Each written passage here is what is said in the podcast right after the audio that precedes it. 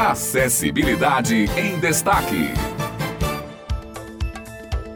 Muito bom dia para você, ouvinte da Rádio Tabajara. Estamos de volta, começando 2023. Vamos que vamos para mais uma temporada do nosso programa Acessibilidade em Destaque. E comigo nesse primeiro programa do ano, Simone Elis. Bem-vinda, Simone. Bom dia, Otto. Feliz ano novo. É muito bom estar de volta. E nada melhor do que iniciarmos o programa falando de uma data muito importante, o Dia Mundial do Braille. Vamos agora com a reportagem de Hanna Pachu sobre essa data.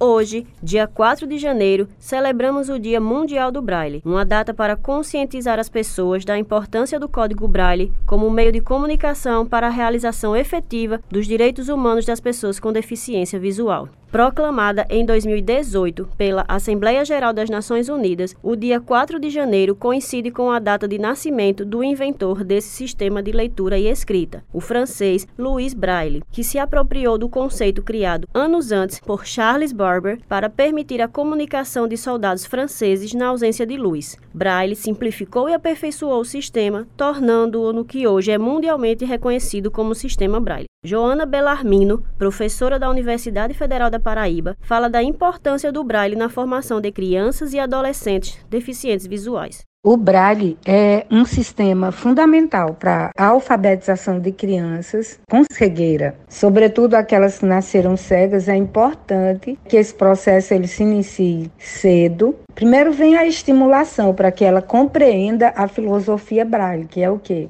Os seis pontos e o processo de associação e combinação. Então, tem inúmeros jogos pedagógicos que podem favorecer esse primeiro aprendizado da filosofia fundamental do Braille. Para uma criança cega é uma conquista muito relevante. Por quê? Porque aprendendo Braille, ela vai poder saber escrever bem, ela vai poder ler bem e é, eu diria que é o processo de leitura direta, sem nenhum outro intermediário senão o livro, né, ou a linha Braille, que é um equipamento eletrônico em que ela tem também o Braille na ponta dos dedos. O sistema Braille consiste num código de 63 caracteres, cada um composto de 1 a 6 pontos, disposto numa matriz de 6 posições. Os caracteres são gravados em relevo e dispostos em linhas para uma leitura com as pontas dos dedos, da esquerda para a direita. Joana Bellarmino relata sobre o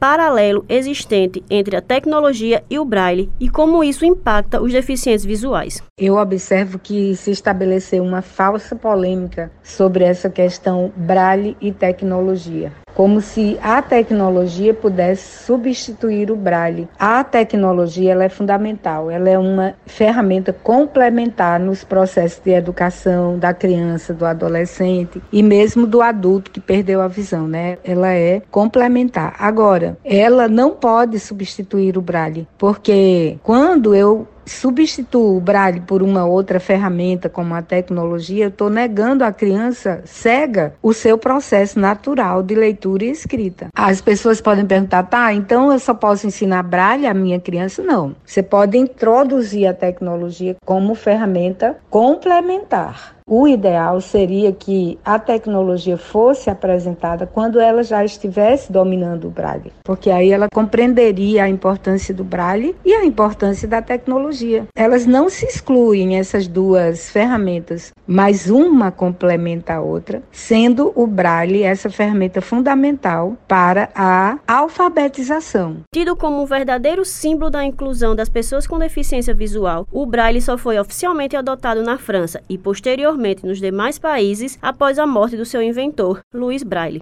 Beto Melo, revisor Braille da FUNAD, destaca a importância do Braille na sua vida. O Braille para mim é tudo, porque foi através do Braille que eu estudei, fiz todas as minhas atividades, entrei para a universidade e me formei em jornalismo. E o trabalho que eu exerço hoje, que não fosse o Braille, seria impossível, porque através do Braille a gente, além de escrever, pode ler e tocar nas letras. E isso me dá uma possibilidade de ter uma ortografia quase perfeita, o que é extremamente necessário para o trabalho que desempenho agora. Acho que a pessoa cega que não tem contato ou que não quer saber do braille por conta das questões da tecnologia, ela perde muito. Eu sou totalmente a favor do braille, eu amo o braille. Como diz Gilberto Gil, que a Bahia deu ele régua e compasso, então eu diria que o Instituto dos Cegos me deu régua e compasso e que o braille, para mim, é tudo, é fundamental. Saúdo com muita alegria a Luiz Braille, que foi o inventor desse sistema maravilhoso que mudou a vida dos cegos.